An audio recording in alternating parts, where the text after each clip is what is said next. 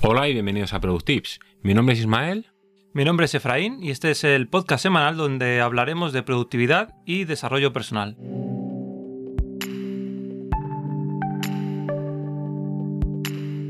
Informático, empresario, perfeccionista, maniático, visionario, incansable, despiadado y para muchos un genio. Así es como han descrito muchas personas que conocían a Steve Paul Jobs el fundador de Apple. Podríamos definir la historia de Jobs como la de un hippie visionario que pasó de ir descalzo y alimentarse prácticamente de solo manzanas a fundar y dirigir la empresa de tecnología más importante del mundo actualmente, llegando a influenciar sobre las personas de tal forma que redefinió el concepto de necesidades del ser humano y ayudó, junto a otras personas influyentes de la industria de la informática, a tomar ventajas sobre otros sectores que para ese momento dominaban la economía mundial y ser lo que hoy significan en la humanidad. Ordenadores Apple nació en la década de los años 70 y desde el principio Jobs demostró una capacidad muy por encima de lo normal para hacer negocios. Y desde un frío y húmedo garaje fundó junto a un amigo suyo la empresa de informática que en solo 10 años ya valdría la suma de 2.000 millones de dólares. El crecimiento fue exponencial, pero también lo fue la competencia, por lo que motivado por diversas decisiones, que no vamos a entrar a decir si son buenas o son malas, Steve sale de Apple y funda su nueva empresa, Next. Esta nueva empresa de Steve Jobs no dejó una gran huella como tal, pero sí podemos decir que tenía la de Jobs, porque eran unos ordenadores realmente excepcionales, tan buenos que lo que hoy conocemos como Internet fue creado con uno de ellos, y el propio creador de Internet, Sir Tim Berners-Lee, dijo, gracias a la Next pude crear Internet en solo un par de meses. Con otra máquina me hubiera sido imposible hacerlo en este tiempo. Eran ordenadores muy buenos, pero eso hizo que fueran muy caros y no llegaron al público en general, como lo hizo Apple, por lo que no triunfó como con su primera empresa. Muchas personas se podrían haber desanimado. Sin embargo, Jobs no era de esas personas. Más tarde compró una empresa, Pixar, que no tenía nada que ver con ordenadores a primera vista, porque era un estudio de grabación. Esta compañía de animación hizo éxitos bajo su mando, como Toy Story, Buscando a Nemo, Monstruos, Los Increíbles, y revolucionó el mundo de la animación. Ya no eran dibujos, sino que eran ordenadores que creaban películas de dibujos. Nuevamente vemos la firma de Steve Jobs y por supuesto su éxito.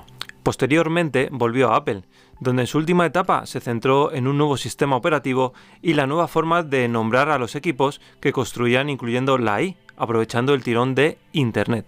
Tendrían el iMac, iPod y más adelante el iPhone, que vendrían a ser productos que cambiarían la forma de interactuar con la tecnología, la música, el arte, las comunicaciones y mucho más. Hemos visto rápidamente que Jobs fue una persona muy exitosa y esto fue gracias a diversas técnicas y forma de vida. ¿Os parece que las analicemos juntos? Vamos a ello.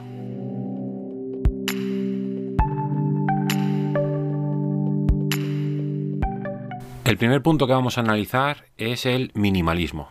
El término minimalismo, en su ámbito más general, es la tendencia a reducir a lo esencial y a despojar elementos sobrantes.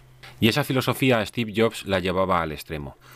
Él buscaba siempre lo simple para concentrarse plenamente en ello, y así no perdía el tiempo en lo accesorio.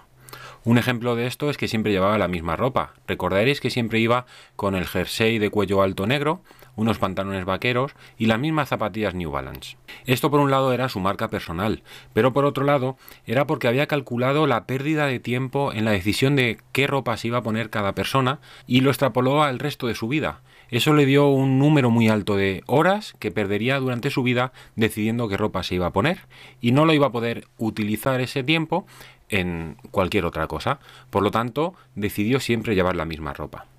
Esto le pasaba también con el coche. Cada seis meses cambiaba de coche, en un principio porque la ley de California permitía que durante seis meses los coches fueran sin matrícula, y en su minimalismo él no quería que su coche tuviera matrícula, pero además es que siempre utilizaba el mismo coche, siempre era un Mercedes SL descapotable. Durante los años, pues ese coche fue evolucionando y fue cambiando, y Steve Jobs siempre tenía la última versión de ese coche, pero siempre el mismo modelo, siempre con el mismo motor, etcétera, etcétera, mismo color, todo eso. Incluso los muebles de su casa eran prácticamente inexistentes, tenía muy poquitos muebles y muy poquitos cuadros. Esa filosofía de vida luego se plasmaba en los productos que él creaba, y así es lo que le llevó al éxito diseñando esos productos que tanto nos gustan. Y podríamos pensar que el director de Apple tendría su casa llena de sus productos, de un montón de cacharritos haciendo las cosas solas por casa, pero nada de eso. Eh, Steve Jobs era una antitecnología. De hecho, a sus propios hijos les prohibía usar la tecnología. De primera mano, que estos aparatos pueden ser muy productivos, pero también te puede robar mucho tiempo y que no ayuden a nuestro crecimiento personal. Podríamos decir que esta técnica eh, del minimalismo es demasiado drástica para muchos de nosotros. El mundo hoy en día está enfocado al consumismo, al consumismo extremo en muchos casos, y nos gusta tener cosas. ¿Por qué no introducimos el minimalismo poco a poco en nuestras vidas? Por ejemplo, ¿por qué no antes de hacer la próxima compra vemos si realmente lo vamos a utilizar? ¿Le vamos a sacar provecho? O para hacer esa compra, ¿qué nos va a suponer? A lo mejor nos va a suponer tener que hacer una hora extra todos los días que se lo estamos restando a la familia.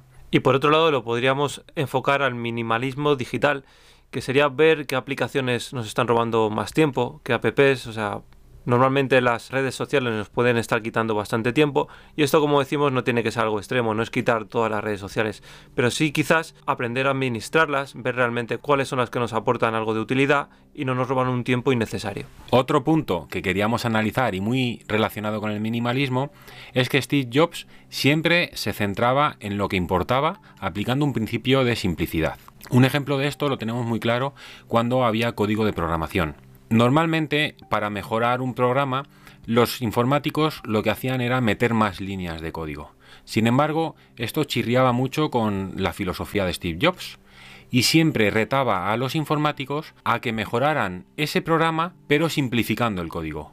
¿Cómo podía ser algo más sencillo, algo más fácil pero igual de efectivo? O incluso cuando tenía que hacer ruedas de prensa complicadas en las cuales la empresa no había llegado a los objetivos marcados, únicamente decía qué ha pasado, dónde les dejaban el panorama mundial y qué iban a hacer para mejorarlo. De esta forma, tan simple, respondía a cualquier pregunta que la gente pudiera tener.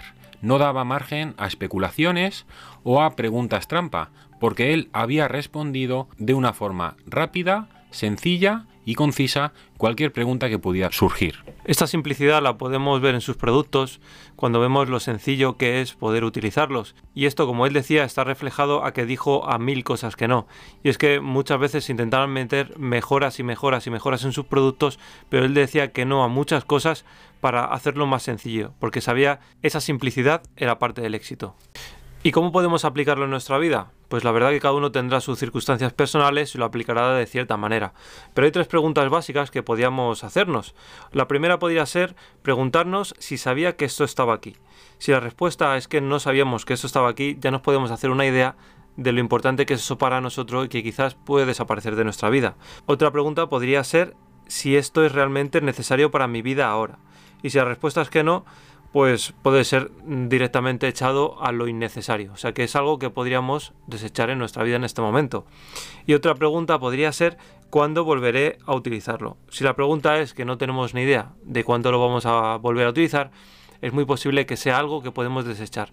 De estas tres preguntas podemos desechar muchas cosas y simplificar nuestra vida. Un tercer aspecto que le hizo a Steve Jobs ser una persona altamente productiva es que era una persona que sabía delegar de una forma casi perfecta. Él tenía personas de confianza a las que encargaba hacer cualquier tipo de trabajo y así él no tenía que ocuparse de hacerlo todo.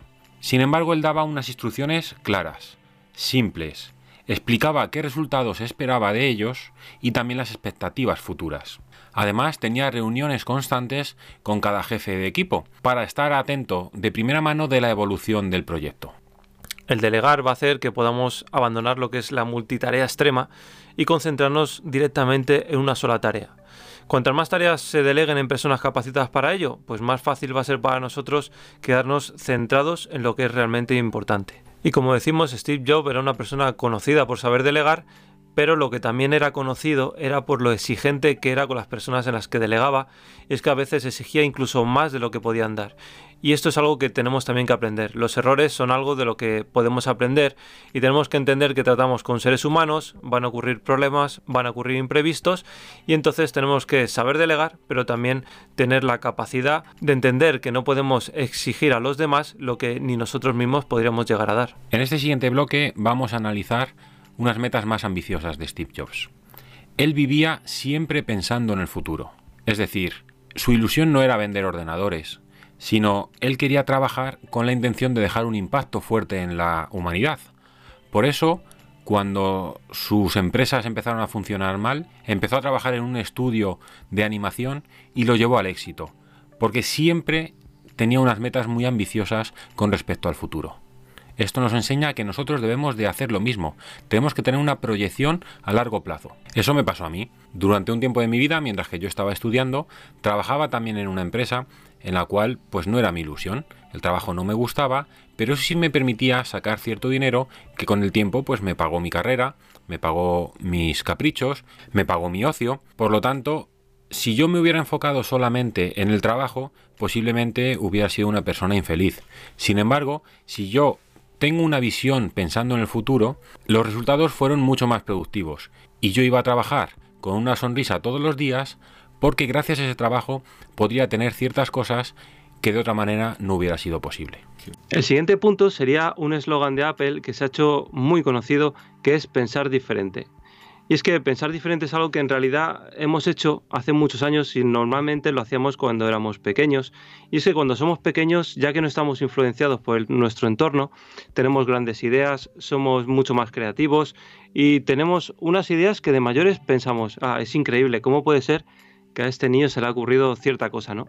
Pues, eh, pues, en nuestra vida cotidiana tenemos que intentar ser como estos niños que éramos, intentar pensar fuera de la caja. Y esto es, pues eso, dejarnos de influir por un tiempo del exterior para intentar tener esas ideas de creatividad, esas ideas frescas que hagan que pensemos diferente al resto.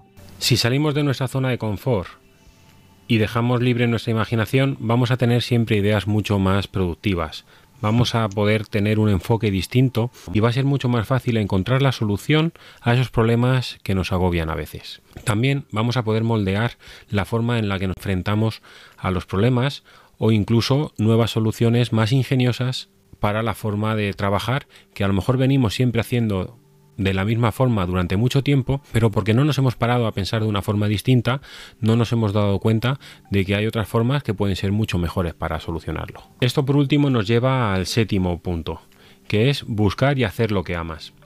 El éxito de Steve Jobs y el de Apple por definitiva no fue porque de repente se dio cuenta de que los ordenadores iban a gustar a la gente, o que a la gente le gustaría tener un montón de canciones en el bolsillo, con el iPod, o tener un móvil en la cual no tuviera teclas, sino que fuera todo pantalla.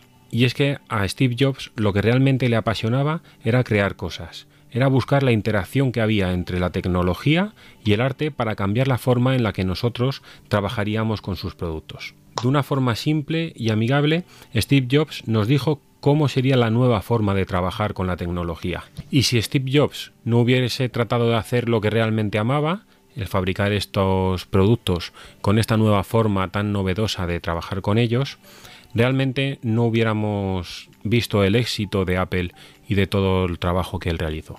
La idea detrás de todo esto es tener un trabajo que realmente aporte valor a nuestra vida y que por lo tanto pues genere pasión, ¿no? Esto puede sonar como algo típico, porque muchas veces no tenemos la oportunidad de trabajar en lo que nos gusta, ni nuestro trabajo tiene ni nuestro trabajo coincide con algo que nos hace felices.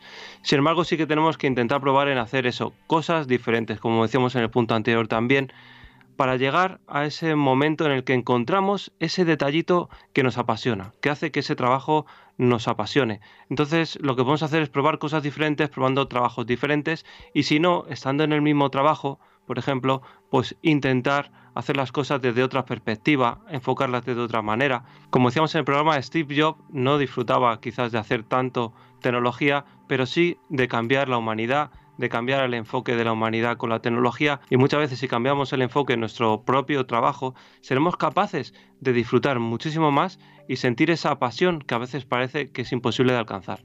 Porque además, si llegamos a ser felices, seremos mucho más productivos de lo que somos. Bueno, pues estas han sido todas las cosas que hemos analizado y que más nos han gustado de la biografía de Steve Jobs, esa persona que revolucionó tanto el mundo de la tecnología y hemos visto que fue una persona altamente productiva y seguro que alguna cosita podemos aprender de él. Queremos daros muchas gracias porque habéis estado oyéndonos, pediros disculpas porque este episodio ha venido un poquito más tarde, ya sabéis las circunstancias que, en las que estamos viviendo en España, debido a este brote de coronavirus, pues no podemos tener una vida habitual como, como nos gustaría. Sabemos que vosotros estáis pasando por lo mismo y os queremos dar mucho ánimo y en especial a aquellas personas que, que están siendo afectadas por la enfermedad. Con estas circunstancias especiales también es cierto que podéis notar alguna diferencia en el audio, ya que este capítulo lo tuvimos que dejar a la mitad por circunstancias eh, complicadas y ahora estamos pudiendo grabar gracias a Internet y es posible que notéis una diferencia eh, en la calidad de audio ya que no estamos en el estudio los dos juntos, pero por supuesto queremos acabar este capítulo para que lo pudierais disfrutar y más en estas circunstancias donde tendréis tanto tiempo que queremos poner nuestro granito de arena para estar cerca de vosotros. En la medida de lo posible y según vayan surgiendo las cosas, ¿no? Porque vemos que cada día esto se complica un poco más, vamos a intentar subir los capítulos un poquito más habituales para poderos dar contenido y que estéis un poquito más entretenidos en casa y de esa forma pues poder en este ratito que nos escucháis desconectar de, de, todos estos problemas que están surgiendo últimamente. Vamos a intentar que el próximo capítulo hable del teletrabajo. Sin duda que ahora estaréis oyendo mucho en la televisión que se fomente el teletrabajo. Pues desde nuestro punto de vista os vamos a dar una recomendación estilo Product Tips para poder realizar el teletrabajo de la mejor manera. Os esperamos. Chao, chao, chao, chao.